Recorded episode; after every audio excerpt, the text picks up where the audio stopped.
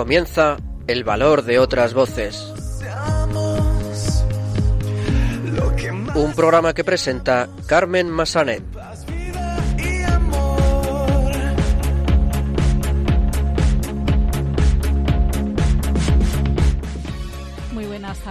Bienvenidos a una nueva edición de El Valor de otras Voces, el programa de discapacidad de Radio María. Como siempre me acompaña en estos micrófonos Silvia Lacalle. Buenas tardes, Silvia. Buenas tardes, Carmen, y buenas tardes a todos nuestros oyentes. El pasado 24 de octubre se celebró el Día de la Biblioteca. Por eso empezaremos el programa de hoy volviendo a saludar a Alberto Gil, escritor y colaborador habitual de este espacio y afiliado a la ONCE, y nos hablará precisamente de la Biblioteca Digital de la ONCE y de cómo funciona y además de otras iniciativas muy interesantes. Después seguiremos con los locutores de Radio Roncali, emisora de la Fundación Juan 23 Roncali, que nos traerán las últimas noticias sobre discapacidad. Después estará con nosotros José Manuel Dolader, director de la asociación La Barandilla, que nos hablará de la primera jornada sobre deporte y discapacidad organizadas por esta asociación y que tuvo lugar el pasado 20 de octubre. Y finalmente escucharemos el testimonio de Cristina Gutiérrez, madre de Paula, una niña de 5 años que padece síndrome de Cliffstra. Se trata de una enfermedad poco conocida, lo cual ha llevado a Cristina, junto con otros padres, a crear la primera asociación de afectados por el, síndrome de Cliffstra en Madrid. Comenzamos.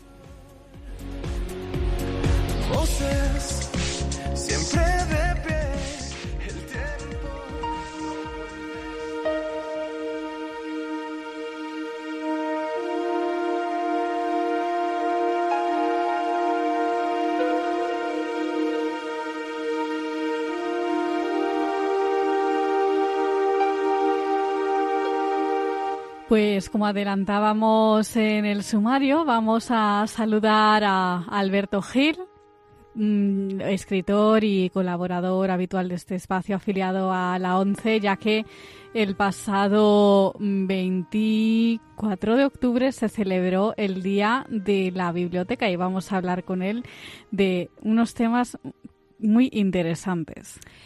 En esta ocasión, Alberto nos va a hablar de algo que por su trabajo conoce muy bien, como son las diferentes posibilidades que tiene una persona ciega de acceder a la lectura a través de la tecnología. Muy buenas tardes, Alberto. Buenas tardes, Silvia. Buenas tardes, Carmen, y a todos los oyentes. Muy buenas tardes, Alberto. Al principio del programa hablábamos de una de las opciones por la cual eh, las personas ciegas pueden acceder a la lectura, como es la biblioteca digital de la ONCE. Cuéntanos en qué consiste, cómo funciona. Bueno, pues como habéis comentado, el día 24 de octubre se celebra internacionalmente el Día de las Bibliotecas y en este programa pues queríamos, como no, eh, hacer un guiño a este evento tan importante.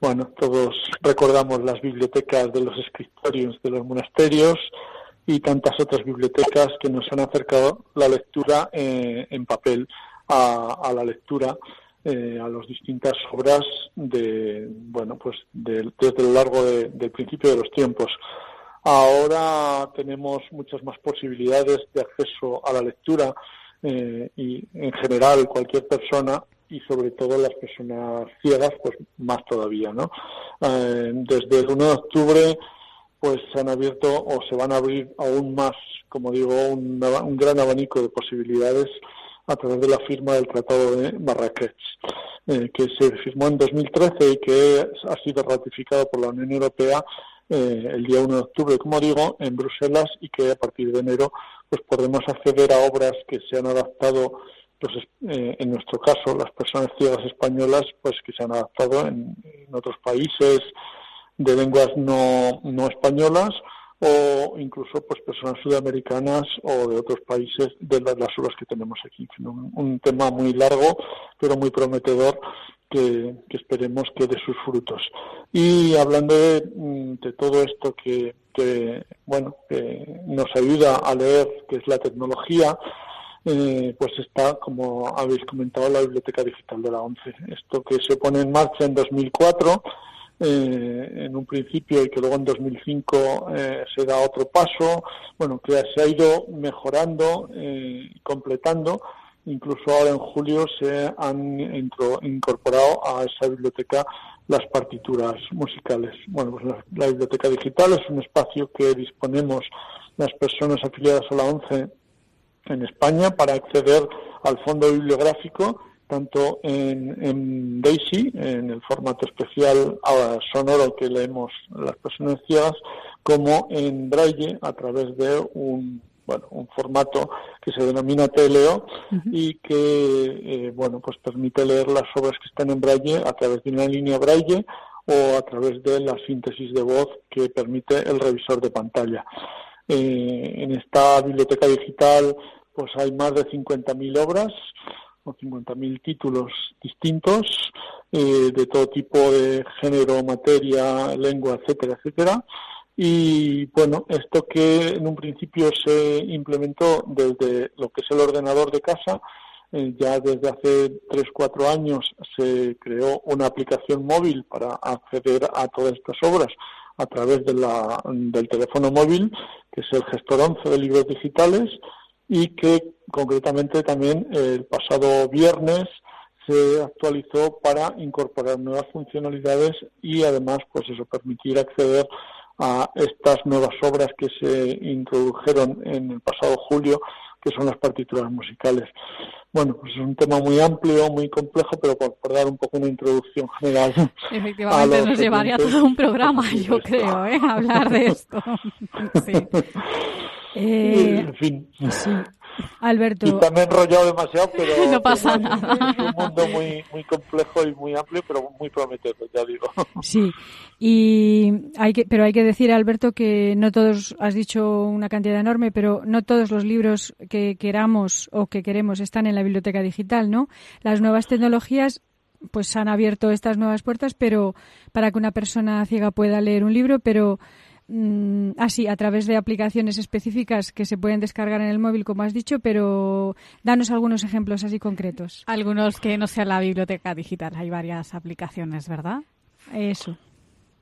Bueno, a ver, eh, los libros para que estén en la biblioteca digital, lógicamente no hay cualquier libro de los que están publicados en el mercado eh, están, están en la biblioteca digital porque para que estén en la biblioteca digital tienen que estar, estar disponibles en Braille o en, en Daisy. Y, bueno, pues eh, antes, aparte de, de esta opción que las personas afiliadas a la ONCE tenemos, pues como bien decís, hay hoy día hay otras formas de acceder a la lectura, aún teniendo una discapacidad visual grave, grave como puede ser la ceguera, o una discapacidad visual eh, no tan grave como para estar afiliado a la ONCE. Y hay eh, aplicaciones que permiten leer a través de la voz, de, voz sintética eh, los libros en un formato digital, en, en EPUB o en PDF, bueno, formatos electrónicos y a través de una aplicación móvil eh, se le pone una voz sintética y esa voz pues nos va, nos va leyendo el libro aunque no esté adaptado en la 11 y luego también a través de eh, esto podría ser a través del ordenador o a través del teléfono móvil. Y a través del teléfono móvil también hay eh, aplicaciones de audiolibros que cada vez va habiendo más pero no audiolibros específicos para las personas ciegas, sino audiolibros en general en el mercado. En general. Entonces, a través del audio en voz sintética o a través del audio en voz humana, eh, sin estar eh, afiliado a la ONCE, se va pudiendo cada vez acceder a más libros. Ya. ¿Y dónde podrían llamar o escribir aquellos oyentes que estén interesados en obtener más información sobre todas estas posibilidades que estás contando? Bueno, pues eh, el Servicio Bibliográfico de la ONCE, que es eh, el, centro que se dedica a todos los temas de adaptación de libros dentro de la ONCE, pues tiene un departamento de atención a usuarios y entonces pues llamando al 91 010 91 11 en la opción 1 podrán contactar telefónicamente con, con este departamento o escribiendo un correo electrónico a sbo.clientes.11.es bueno, pues ahí también pueden enviar un correo electrónico pidiendo información eh, sobre todo los temas estos que estamos hablando, ya digo que son muy amplios, muy ah, complejos y que Sí, tampoco quiero repite de nuevo el teléfono y el correo para que lo puedan tomar bien. 91 010 91 11 opción 1 y el correo electrónico sbo.clientes arroba 11.es todo Eh, con de todas letras formas- y sin puntos Ajá, eso es. De todas formas, pues lo recordaremos a- mm, al final del programa también todos estos datos y el que quiera saber algo más, el que quiera que se lo repitamos puede hablar con nosotros a través del correo electrónico que ya daremos los datos de contacto. Pues Alberto Gil, escritor, colaborador habitual de este programa, afiliado a la ONCE, muchísimas gracias por mm, darnos a conocer esta herramienta tan importante como es la biblioteca digital de la ONCE.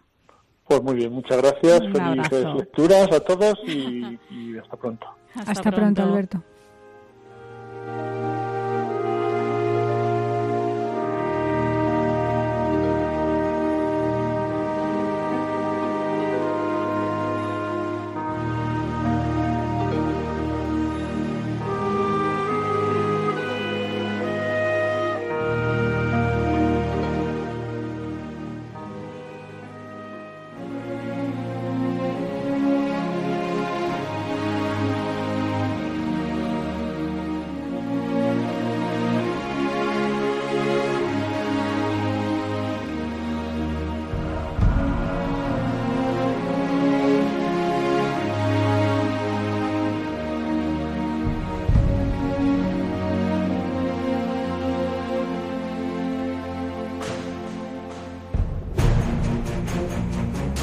Pues continuamos en el valor de otras voces y vamos a escuchar ahora las últimas noticias sobre discapacidad.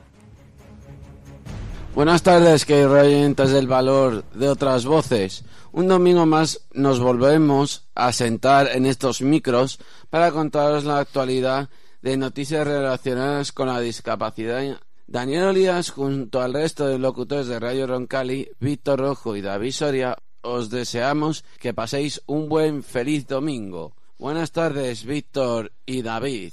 Buenas tardes, radioyentes. Buenas tardes a todos. Cuéntanos, Víctor, ¿qué noticias nos puedes contar sobre discapacidad? Queremos empezar con una noticia que nos alegra. Este mes se ha aprobado la reforma para que las personas con discapacidad intelectual tengan derecho a votar. Permitirá votar a 100.000 personas con discapacidad intelectual, enfermedad mental o deterioro cognitivo. El pasado fin de semana Radio Roncali estuvo presente en el encuentro estatal de familias organizada por Plena Inclusión y tuvimos la ocasión de preguntar sobre este tema a Jesús Cerrada, director de políticas de apoyo a la discapacidad.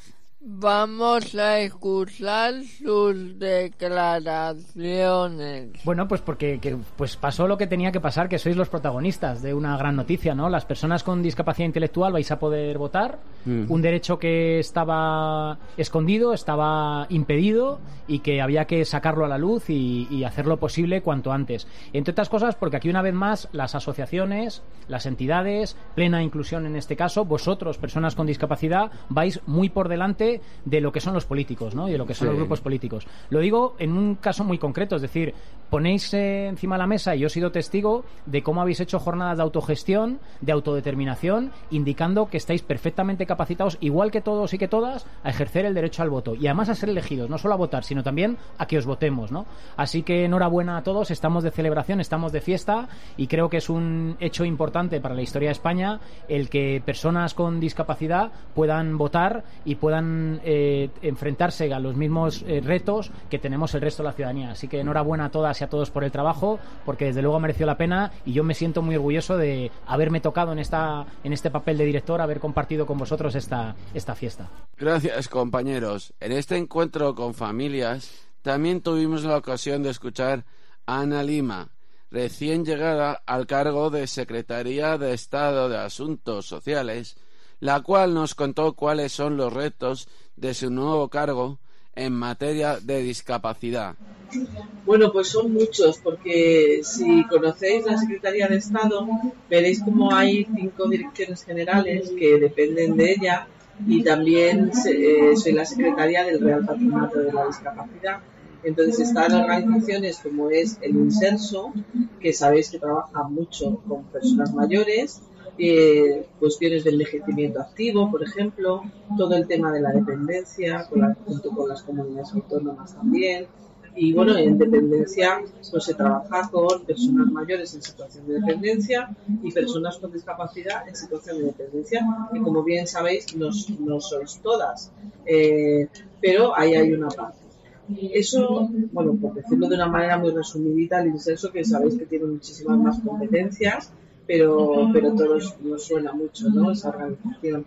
Luego también está el INJUVE, que es, eh, que es la Dirección General de la Juventud, y lo que intenta también es coordinar todas las políticas de juventud eh, de toda España, crear un marco, porque hay competencias también en las comunidades autónomas y por ejemplo ayer celebrábamos un Consejo Interterritorial de la Juventud y hablábamos mucho de la importancia de poner a la juventud eh, como protagonista.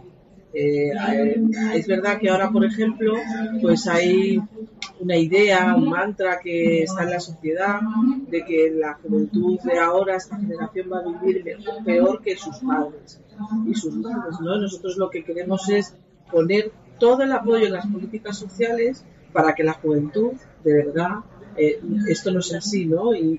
Este encuentro sirvió para construir un muro con cajas representando las barreras y las necesidades que cada día tienen las personas con discapacidad intelectual. Bajo el lema Cada familia importa, más de 400 familias de toda España han derribado este muro para construir un camino hacia la inclusión. Ahora os queremos contar la iniciativa de Humanity and Inclusión que ha lanzado un proyecto en Nepal para identificar a los niños con discapacidad y ofrecerles una enseñanza adaptada a sus necesidades. En Nepal no hay datos exactos sobre el número de niños con discapacidad. Según el, censo de 2011, el 1,494% de la población tiene alguna discapacidad física, sensorial o cognitiva. Pero la Organización Mundial de la Salud apunta que a nivel mundial en torno al 15% de la población tiene alguna discapacidad con lo que en caso de los niños de hasta 14 años se sitúa en torno al 5,8%. La mayoría de estos niños son matriculados en escuelas normales cuyos profesores no tienen formación sobre enfoques pedagógicos inclusivos y no cuentan con el apoyo necesario. El objetivo es hacer una diferencia real en las vidas de los niños que se identifica que tienen limitaciones funcionales o discapacidad, ofreciéndoles un apoyo a medida que les permita leer de forma más efectiva. Muy buena noticia, compañeros. Y ahora os queremos hablar de un vino solidario. ¿Qué nos cuenta sobre ello, David? La humillana bodega BSI presentó el pasado 12 de octubre su vino Sabatasa solidario cuyos beneficios se destinan en esta edición especial a la Asociación Jumidiana para la Atención de Personas con Discapacidad Intelectual Bajo el lema Ayúdales a volar y en el marco de un concierto de la banda de la Asociación Musical Julián Santos y una cena benéfica se presentó este vino solidario Sabatacha Solidario Monastel Organic 2017. Hablemos sobre arte. La Asociación Danza Down y el Real Patronato sobre Discapacidad pone en marcha varios talleres relacionados con la danza, teatro, flamenco y el vestuario. El objetivo es mejorar la integración, el bienestar y la salud de las personas con discapacidad intelectual, especialmente de la persona con síndrome de Down. Cuatro talleres de cuatro horas de duración cada uno, impartidos por profesionales de las artes escénicas en la sede de la Asociación Danza Down de Madrid, que persiguen dar un paso más en el arte escénico, entendiendo este como un medio de expresión humana de carácter creativo. A veces no todas las noticias son buenas. Ahora os contamos la historia de una niña con discapacidad en Castellón, Asturias. Los padres de una, de una alumna del colegio El Ballín de Piedras Blancas, en colaboración y con el apoyo de la dirección del centro, han tenido que poner unos cajones, cajones en un peldaño para que una niña que tiene una discapacidad de movilidad pueda desplazarse sin ayuda externa al patio del recreo. El ayuntamiento de Castellón tiene conocimiento de dichas barreras desde el curso pasado y no da solución. Y nuestra pregunta es la siguiente. ¿Es tan difícil la eliminación de estas barreras arquitectónicas? Para finalizar, nos vamos a Barcelona. El Centro Especial de Empleo del Maresme ha recibido el premio FAGEM 2018 en la trayectoria empresarial, el máximo galardón de la noche del empresariado que,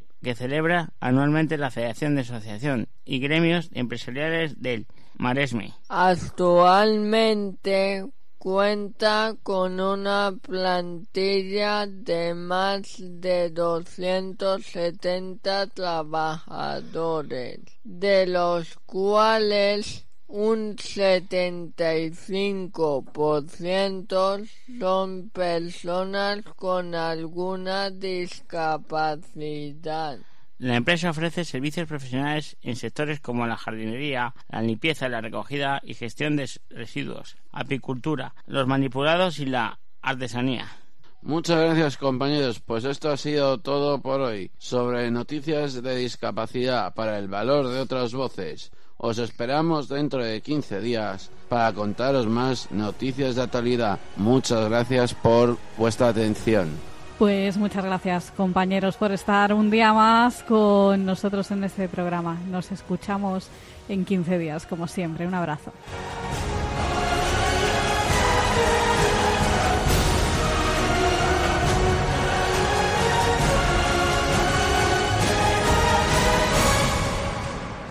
El valor de otras voces, el programa de discapacidad de Radio María.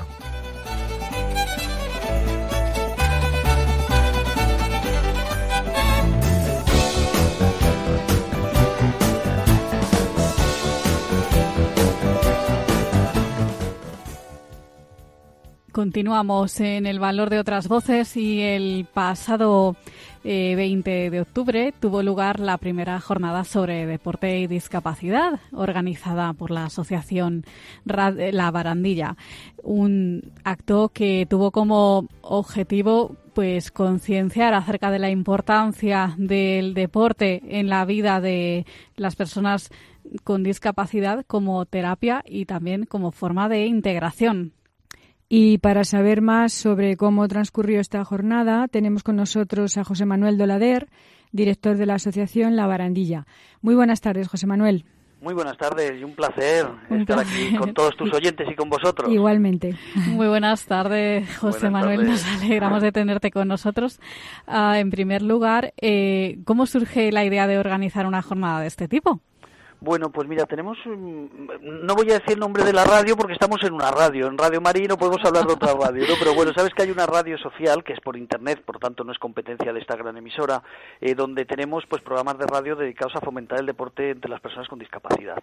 Y por otro lado hacemos otro programa de radio que es Salud, eh, sobre el deporte con los directivos, de, perdón, los grandes profesionales de la Clínica Centro, que aunque a tus oyentes no les suene, del resto de España y de Madrid a uno les sonará, sí, y otro no es, eh, una Clínica Centro es un referente mundial para la Federación Internacional de Deportes. O sea, cuando todos los jugadores buenos, ese que se ha ido ahora a Italia, eh, la mayoría de los jugadores tienen algún problema de, de, cualquier tema de trauma, lo que fuera, normalmente suelen ir a la Clínica Centro, entonces es una gran entidad donde han pasado por allí los grandes deportistas y siguen pasando deportistas olímpicos y paralímpicos. Entonces fue a raíz de ahí que dijimos, vamos a ver qué es lo que pasa con el deporte adaptado en España, ¿no?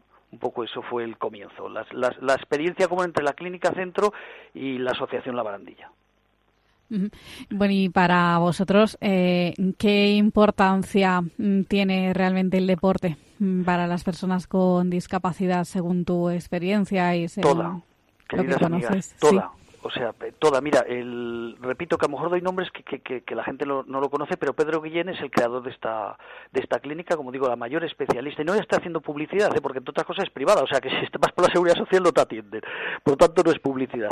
Em, el propio Pedro Guillén, con 80 años, creador de esta clínica, una de las personas en el mundo reconocido en todos los que hablamos de traumas, cualquier cosa que tenga que ver con los huesos, ¿no? y con la salud en general, eh, dijo que el deporte es medicina pero por si alguien tiene alguna duda en la salud mental, tú sabes que esta radio está en un hospital, en el hospital de Dia Langman, dedicado a personas con problemas de salud mental. Vieron la película Campeones, eh, hecha por personas con discapacidad intelectual, y fíjate, si se emocionaron que ya está, este hospital está compitiendo en la Liga de Madrid eh, de baloncesto para personas con problemas de salud mental. ¿Qué significa? Si hablamos de salud mental, menos medicación, hacen amistad, que también pasa con otros colectivos como la discapacidad intelectual, a veces la soledad, ¿no? Pues el practicar algún tipo de deporte, y sobre todo es un grupo, aparte de ayudarte en la salud, sobre todo sociabiliza. Eh, eso serían las partes como a, eh, como a ti, como a mí, como cualquier el correr siempre es bueno, ¿no? Con talento, correr con talento, si estás preparado. Eh, el hacer gimnasia, el hacer deporte, sobre todo sociabilizar, aparte de ayudar en la salud de cada uno de nosotros, sobre todo sociabiliza. Hablamos de colectivos que difícilmente tienen posibilidades de, de, de, ir con amigos, con otras personas, o si son como gente que vino aquí, la campeona de España, por ejemplo, de ciclismo adaptado, no, pues una persona que hace cinco años no había montado una mountain bike, una persona que sea de ruedas y de repente dijo voy a practicar deporte.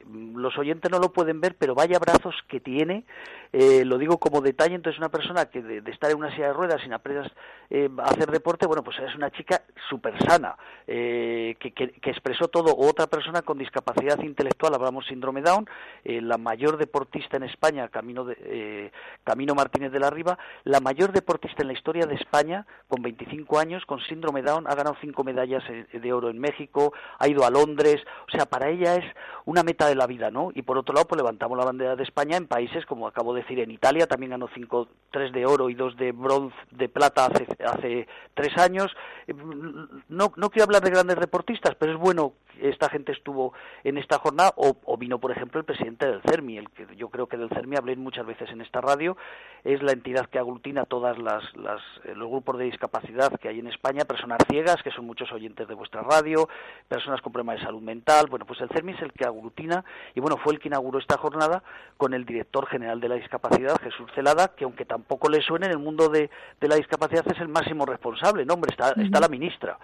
Eh, pero ellos dos, por ejemplo, fueron los que inauguraron esta jornada, con lo cual nos hacemos la idea de lo importante que es el deporte para, para colectivos, eh, para todo el mundo pero si especialmente hablamos de personas con discapacidad, como he dicho, doble, doble que para cualquiera que no tenga una discapacidad. ¿Qué temas fueron los que se trataron durante ese día?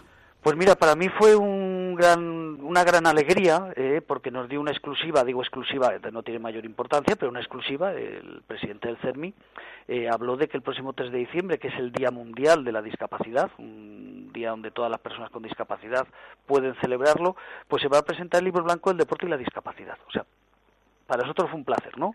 Eh, ¿Eso qué significa? Que se va a saber realmente, a ver, personas ciegas, ¿cuántas personas ciegas hacen deporte? Personas que hablamos de natación, ¿cuántas personas hacen natación? ¿En qué tipos de, eh, natación? Eh, o sea, el libro blanco es donde va a explicar realmente cómo está la situación del deporte y la discapacidad en España, ahí está el Real Patronato de la Discapacidad, la Fundación 11, el, Comité Paralímpico, que también estuvo participando la directora de proyectos del Comité Paralímpico, eh, un médico del Comité Paralímpico. Bueno, pues ahí, por ejemplo, se dio esa, que lo digo a todos los oyentes eh, de aquí de Radio María, que el día 3 de diciembre se va a presentar el primer libro que se ha realizado en España sobre deporte y discapacidad. El propio director general de la discapacidad pues nos dio otra alegría, entre paréntesis, lo menos el partido político que sea, ¿no? Pero hablamos del actual director general, que una de las metas de este gobierno eh, dure lo que dure, pero es la meta de este gobierno, es favorecer el deporte entre las personas con discapacidad y el deporte para las mujeres. Que mira, aquí que he hablado con dos mujeres, porque sepáis que eso es una de las metas que tiene este, este gobierno. Ah, lo digo co- como detalle, ¿no? Hombre, hubo quejas, pues hubo quejas, por ejemplo, esta chica que acabamos de hablar con síndrome Down y campeona de España y campeona del mundo, campeona internacional, eh, Camino Martínez de la Riva, pues se quejó que ha estado a punto de desaparecer con otras cuatro chicas, eh, tres de ellas también con discapacidad intelectual, que tienen un equipo, porque se encontraron sin patrocinador.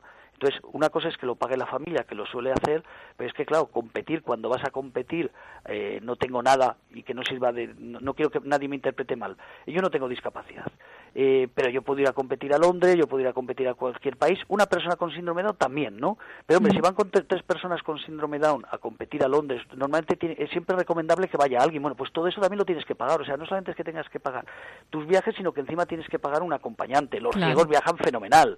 Pero si es un eh, Lia Bell, por ejemplo, otra campeona de, de, de Europa que ha ganado dos medallas de oro en agosto, perdón, una de oro y otra eh, no recuerdo si en plata de bronce, una chica con discapacidad eh, perdón, eh, eh, visual, una chica ciega, pues ella compite en, eh, por parejas. Me refiero que, que va uno delante que ve y detrás va ella, ¿no?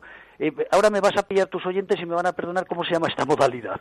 Eh, pero ella, por ejemplo, claro, si va a competir, tiene que llevar a su compañero. Claro. Eh, el director general de discapacidad es campeón mundial también de otra modalidad donde va una persona ciega con, un, con una persona vidente. Pues el director general de discapacidad es campeón del mundo, el que acabo de hablar de Jesús Celada, porque estuvo ayudando a otra persona ciega. Claro, él es un deportista, ¿no?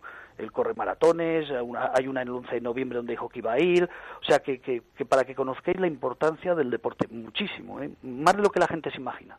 Sí, y José Manuel, ¿y cuál es el balance que, que haces tú y que se hizo de la situación actual del deporte adaptado en España? Pues eh, mucha motivación, mucha motivación y mucha visibilidad en estos últimos años. Por ejemplo, eh, la, chica que he comentado, campeona de España de deporte adaptado, perdón, de, de ciclismo adaptado, eh, Mila López, eh, que he dicho que hace cinco años no competía, hace cuatro años iban a las carreras, llevan dos o tres personas, ahora ya van 40. Os digo para que veáis la evolución, ¿no? Desde hace tres o cuatro años un- una modalidad de deporte para las personas con problemas de movilidad, eh, eh, que es mountain bike. Pues esta gente, por ejemplo, eh, handbike, perdón, me confundo una carrera con otra, eh, esta modalidad hace tres, hace cuatro años iban tres personas. Ella, un- una de ellas. Ahora ya por España, pues normalmente puedes ver carreras con 40, con 50, con más personas. Por ejemplo, he hablado de la salud mental. Pues lo que veas, hace unos años había equipos de baloncesto, equipos de fútbol. Ahora acabo de contar el del hospital de Dialamban, que, que acaba de crear su propio, su propio equipo. Pero como este, o sea, es algo que si se habla, o sea, lo que estás haciendo hoy, lo que estáis haciendo aquí en Radio María, en este programa dedicado a temas de- de- del mundo de la discapacidad, de la diversidad, es muy importante porque estáis abriendo los ojos a otras personas que a lo mejor nunca se lo han planteado y que yo recomendaría que fuesen a cualquier polideportivo, además si tienen discapacidad es gratis en la mayoría de los sitios, como las piscinas, que eso la gente a veces no lo sabe, tú vas a una piscina al menos en la Comunidad de Madrid y si eres ciego, tenga, vas en silla de ruedas, como, hombre, si vas en silla de ruedas comprueba que la piscina es accesible, ¿no? Aparte de tomar el sol, que será fenomenal, pero por ejemplo, mm, esa- esas posibilidades lo tiene la gente y a veces no lo sabemos, ¿no? Por tanto, mm, yo os felicito porque es muy importante que se hable de deporte y discapacidad. Ya. Y según tu experiencia y la de los participantes de la jornada, ¿cómo veis el futuro del deporte adaptado?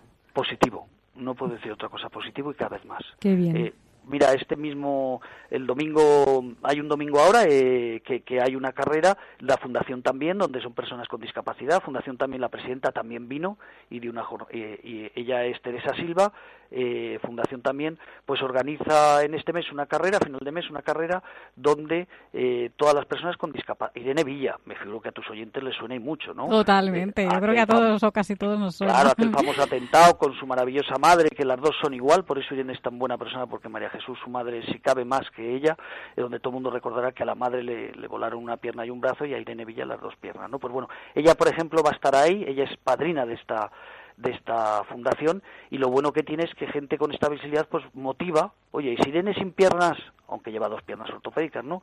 Eh, hace esquí adaptado, fíjate, macho, esquí adaptado. Eh, ¿Por qué no vamos a hacer nosotros? No te digo esquí adaptado, ¿no? Pero ¿por qué no vamos a hacer también pruebas deportivas? Eh, yo no te digo competir, porque para eso tienes que estar formado, ¿no? Pero, uh -huh. pero yo lo veo muy positivo, sobre todo lo que vi allí, porque la gente se quejaba, eh, pero a la vez estaban felices. O sea, se quejaban eh, porque siempre hay que quejarse, ¿no? Si no, no, no, no van, a, no van a, a, motivarte más. Sí que quiero decir una cosa importante, que creo que esta emisora que tiene tantos cientos de miles de oyentes, estuvo JJ Santos, a lo mejor no les suena, pero este se lleva toda la vida en deportes de Telecinco. Eh, uh -huh. JJ Santos seguro que se hace un poquito de memoria, el de deportes de Telecinco. Sí. Pues nos habló de otra cosa que también es bueno y lo voy a hacer mención en esta radio, que es la pospolio. Pospolio es de los años 60, en España no había vacunas contra la poliomielitis y hubo, pues, pues no recuerdo ahora los miles de personas afectadas que simplemente con una vacuna se hubiera solucionado. Bueno, pues ahora, después, claro, esa gente de los 58, 60, pues fíjate, yo que tengo 60, nací en 62 y tengo 56, pues calculo gente de 60 años que toda la vida han ido con un par de muletas que sí, tienen los brazos, pues son estas personas, la poliomielitis normalmente provoca pues estas piernas delgaditas que vemos, ¿no? La gente mayor, eh, o algo otro tipo de, de, problemas de movilidad en de ruedas. Pues claro, estar toda la vida que no puedes utilizar las extremidades, las extremidades inferiores y te tienes que valer de los brazos, pues sí, formas unos brazos enormes, unos brazos de campeón como Mila López, pero eso te repercute en la, en la salud. Pues él habló de que en otros países se ha reconocido el tema de la pospolio, que en España también tendríamos que plantearnos miles de personas eh, que a lo mejor, pues claro, con 58 años, pues todavía están, eh, que les obligan a trabajar, y no lo digo por ser gente vaga, eh, que él está encantado de trabajar, pero lo sí. comentó. También vamos a hacer mención, que hoy es un placer estar con vosotras y contar estas cosas, ¿no? Para que veas que se habló de mucho, ¿eh? de muchas cosas. De muchas sí. cosas. De todas formas, hay una web que es www eh, labarandilla.org, tres W que me permitas que haga publicidad. Claro que sí. Claro, que ahí van a ver muchas cosas sobre deporte. Además, no somos competencia. Nuestra radio es muy pequeñita, no tiene que ver nada con vuestros cientos de miles de oyentes. Lo nuestro es todo por internet. Pues... O sea que, pues www.labarandilla.org, ahí van a ver varias noticias sobre el tema. Favorecemos mucho el deporte. Creemos que el deporte es fundamental hasta para dar visibilidad a temas que normalmente no se hablan. Es fundamental el deporte. Pues José Manuel Dolader, director de la Asociación La Barandilla, muchísimas gracias por contarnos lo que fueron estas jornadas. Ha sido un honor, ya lo sabes. Muchísimas gracias a, a vosotras dos. Un abrazo. Adiós. Un abrazo. Adiós.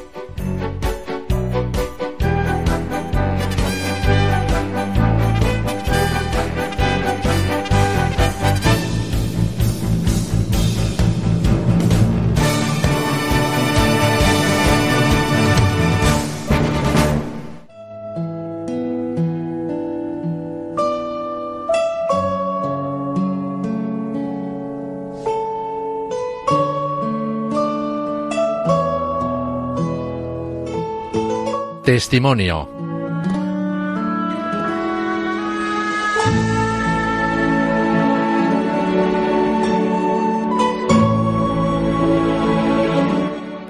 Pues continuamos en el valor de otras voces y ahora vamos a escuchar el testimonio de Cristina Gutiérrez, madre de Paula, una niña de 5 años que padece el síndrome de Klipstra. Se trata de una enfermedad poco conocida, lo cual ha llevado a Cristina, junto con otros padres, a crear la primera asociación de afectados por esta enfermedad en Madrid. Muy buenas mm. tardes, Cristina. Hola, muy, muy buenas tardes, ¿qué tal? Pues muy bien, nos alegramos de tenerte con nosotros en el programa. Eh, cuéntanos, en primer lugar, en qué consiste el síndrome de Klipstra. ¿Lo pronunciamos bien? ¿Se pronuncia así? Eh, sí. Klipstra. Es el nombre de la doctora que lo ha descubierto, es una doctora holandesa. Y bueno, como bien decíais, es una enfermedad pues muy minoritaria.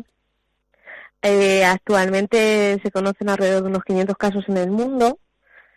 Eh, en España somos pues 18 familias las que hemos conseguido reunirnos, aunque cada vez más van apareciendo más casos y más niños, sobre todo más mayores. Todo esto se debe a, bueno, la, la prueba para diagnosticarlo se trata de un análisis de sangre. Eh, esa muestra de sangre a través de un proceso eh, llamado FIX, es como se detecta, es una pequeña deleción en el cromosoma número 9. Entonces, bueno, esta prueba eh, ha costado mucho que, mm, pues que se hiciera y se generalizase cada vez más. De hecho, a Paula, bueno, su diagnóstico fue bastante precoz porque normalmente las enfermedades raras se diagnostican, tardan en diagnosticarse como alrededor de unos cinco años. Y Paula recibió su diagnóstico a los dos años y medio. Entonces, bueno, la verdad que en eso sí que hemos tenido suerte. Pero es verdad que cada vez pues se ponen en contacto con nosotros más papás con niños de, de 10, de 12, de 15 años de pues de España y bueno, y a través de las redes sociales sobre todo pues de, de Sudamérica y, y nos vamos encontrando con, con niños de todo el mundo. Vamos a hablar un poquito de tu experiencia personal. ¿Cómo, ¿Cuándo y cómo te das cuenta o os dais cuenta de que algo en Paula no marcha bien? Bueno, pues mm, todo sucede en el embarazo. Es verdad que hasta después mm, no nos damos cuenta, ¿no? Pero sí que es verdad que, bueno, de las primeras pruebas que de las primeras pruebas que te hacen en el embarazo, los marcadores dieron un poquito altos y aunque a mí me hicieron pruebas diagnósticas en el embarazo, eh, este esta patología no, no sale en esas pruebas diagnósticas, ni en la miocentesis, ni en ninguna de las pruebas. Entonces, pues el embarazo siguió de curso normal, vigilado, pero, pero de curso normal.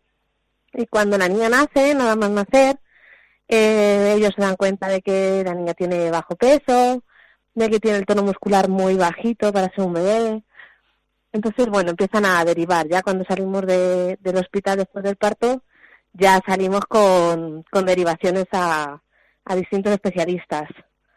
Y, y bueno, pues la empezaron a seguir en otorrino porque las pruebas de, audición mm, no daban buenos resultados. La empezaron a seguir en neurología, la empezaron a seguir en cardiología, que fue donde primero se vio la primera patología, en cardiología veían unos truquitos que no sabían dónde iban y enseguida, bueno, pues empezó la, la vigilancia más exhaustiva, que bueno, su corazón al final ha ido desarrollando de manera normal en estos años, pero al principio pues fue el primer susto. Y ya desde ahí, pues a, hasta hasta 11 especialidades distintas le han, 11 especialidades distintas, madre mía. Ah, bueno, eh, me dices que el diagnóstico definitivo fue cuando ella tenía dos años y medio. Sí. ¿Cómo asumís la noticia del diagnóstico? Pues a ver, allá desde el principio eh, los diagnósticos, los aproxima la aproximación al diagnóstico que nos daban eran enfermedades bastante difíciles y, bastante pues devastadoras, degenerativas. Entonces, bueno, hacerse a la idea de esto en los primeros meses de vida de tu bebé, pues es un poco difícil, es muy difícil. De hecho, bueno, pues a ver, una recién mamá primeriza y que te empiecen a decir todo esto, lo llevamos bastante mal. Cuando a los dos años y medio, después de descartar ya muchas de estas enfermedades, de realizar la infinidad de pruebas algunas de ellas, bueno, pues bastante agresivas, pero había que hacérselas. Em, nos dicen el diagnóstico y nos dicen, pues bueno, que el síndrome de Clistra pues va a acompañar a Paula toda su vida, que la va, bueno, que va a tener patologías asociadas, pero que no es neurodegenerativa y que, que va a seguir para adelante, pues poco más que montamos una fiesta. Porque bueno, ya habíamos asumido el, pues eso, enfermedades tan tristes que, cuando nos dijeron esto... Claro, pues, pues fue una alegría. Eh, una alegría para vosotros, ¿verdad? Sí, sí, sí. Además, bueno, nosotros veíamos que, por lo que nos decían al final, una enfermedad neurodegenerativa vas perdiendo todo aquello que, con, que has conseguido. Pero ella no lo perdía. Ella iba muchísimo más lenta al desarrollo que un niño de su edad, pero iba consiguiendo cosas. Entonces era como, no, no nos cuadra nada. A los médicos tampoco les cuadra, claro. Pero bueno, cuando nos dieron el diagnóstico, pues ya te digo, por un lado fue hasta, hasta bastante alegre la, la noticia. Pues qué bien, Cristina, qué bien. Eh, y como decíamos antes, Tu experiencia con tu hija Paula os lleva a ti y a otros padres a crear la primera asociación de afectados por este síndrome en Madrid. ¿Cómo se gesta esta idea? ¿Cómo la gestáis? Pues bueno, nosotros, yo trabajo en el mundo de la discapacidad, entonces soy un poco consciente ¿no? de, la situación de, las personas con discapacidad, de su futuro. Estoy, bueno, bastante metida, pues gracias a mi trabajo.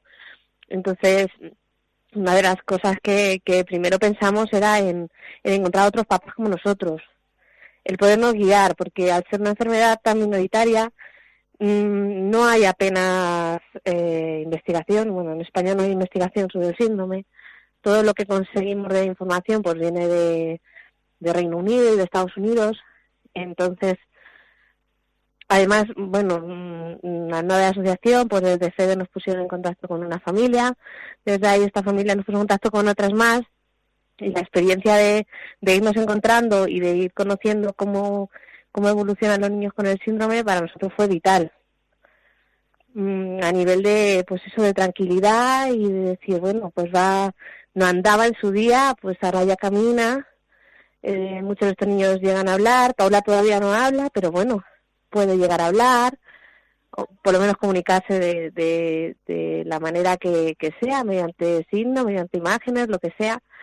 Entonces, pues pensamos en crear asociación primero para que hubiese pues un, protocolo de bienvenida cuando una familia nueva conoce el diagnóstico para poder asesorarla un poquito en lo que en lo poquito bueno en lo que sabemos a nivel de, de familias y, y también pues eso para irnos eh, juntando y, que poquito a poco pues vayamos consiguiendo que se pueda dar más visibilización al síndrome y que pudiese haber más investigación.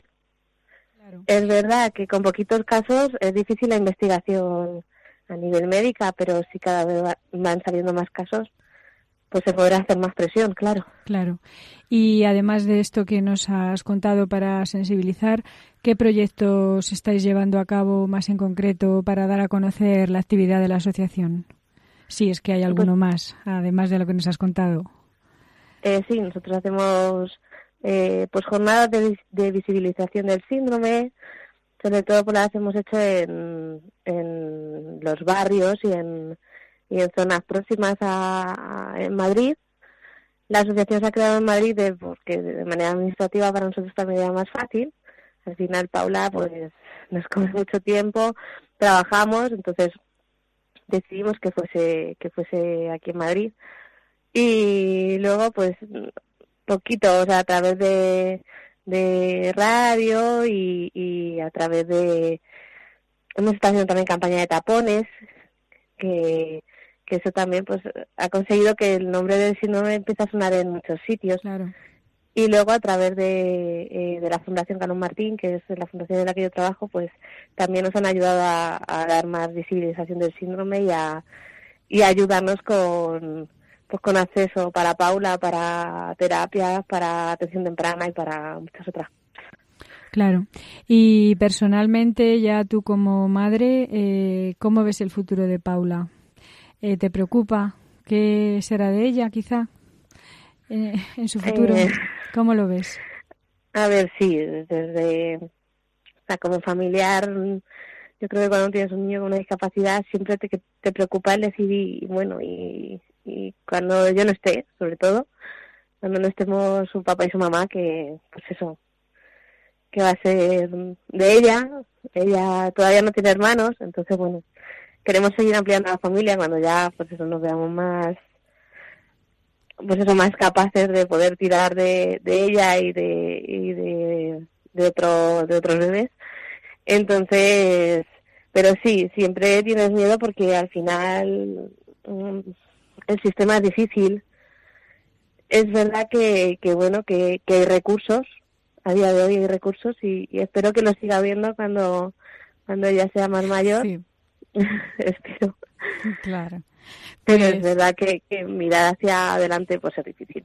No te voy a decir que no. Mm, claro. Cristina, eh, si te parece, para finalizar, vamos a dar los datos de contacto de vuestra asociación, de Asclemat, para que mm, los oyentes que lo deseen puedan eh, contactar con vosotros y obtener más información sobre vuestro trabajo. Estupendo. Sí, sí, claro que sí. Si nos asociación dices, favor. Asclemat, que es eh, Asociación Síndrome Clestra de Madrid, Asclemat. Eh, bueno, Asclemat, el- escrito con K. el número de, de teléfono, eh, no sé si lo puedes facilitar tú porque ahora mismo no lo tengo delante. Sí, sí, ahora, ¿Lo tenéis eh? Silvia, si te parece, Sí. nos dices el número de teléfono. Eh, sí, es asclemat.org y el teléfono es 675 97 98 26. Lo repito, el teléfono es 675 97 98 26. Y también estáis en Facebook y Twitter, ¿no? Nos dijiste, Cristina. eso es. sí. Vale, muy bien. Muy bien. Pues Cristina Gutiérrez, madre de Paula, de cinco años, que padece síndrome de Klipstra. Muchísimas gracias por estar hoy con nosotros y explicar tu testimonio, que seguro que ayudará a muchas personas. Sí, muchísimas gracias a vosotros por esta oportunidad y por darnos visibilización a, pues a los síndromes tan minoritarios. Pues aquí estamos Muchísimas para gracias. lo que queráis. Un abrazo. Muchas gracias, Cristina. Adiós. Buenos días, gracias. Adiós. Adiós. Voces siempre de pie, voces que nos hacen ser vos y yo, nuestras voces en el amor. Pues hasta aquí la edición de hoy del Valor de otras Voces.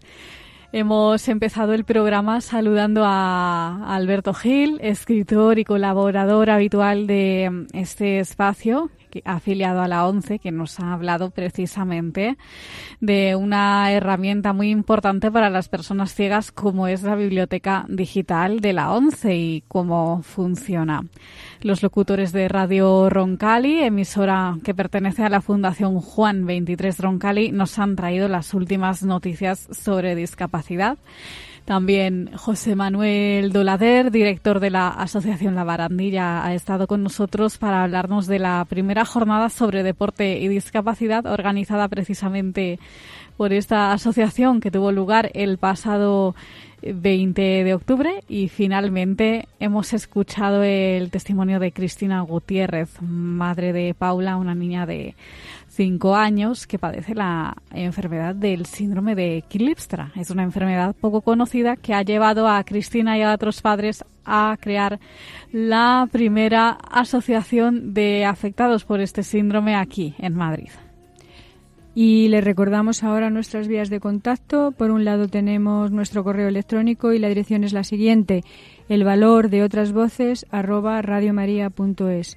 Y el teléfono de nuestro contestador, el número es 91 153 8570.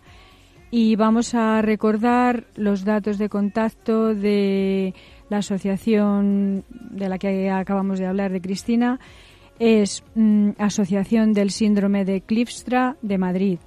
En la página web asclemat con K, asclemat, Asociación eh, del Síndrome mat.org, asclemat.org.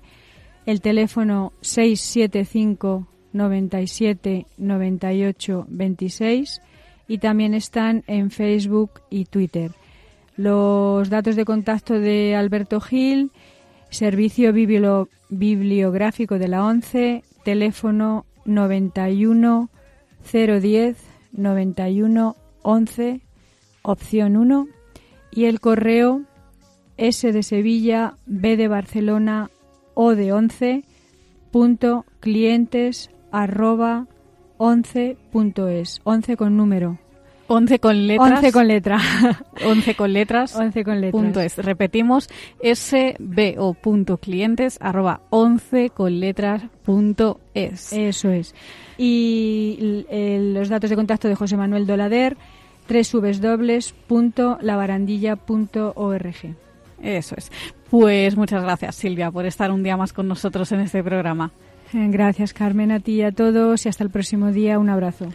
Y a ustedes, pues, les dejamos ahora con sacerdotes de Dios, servidores de los hombres y nos escuchamos en el próximo programa. Un abrazo y gracias por estar ahí. Siempre de pie, voces que nos hacen ser vos y yo, nuestras voces han escuchado El valor de otras voces. Un programa presentado por Carmen Massanet.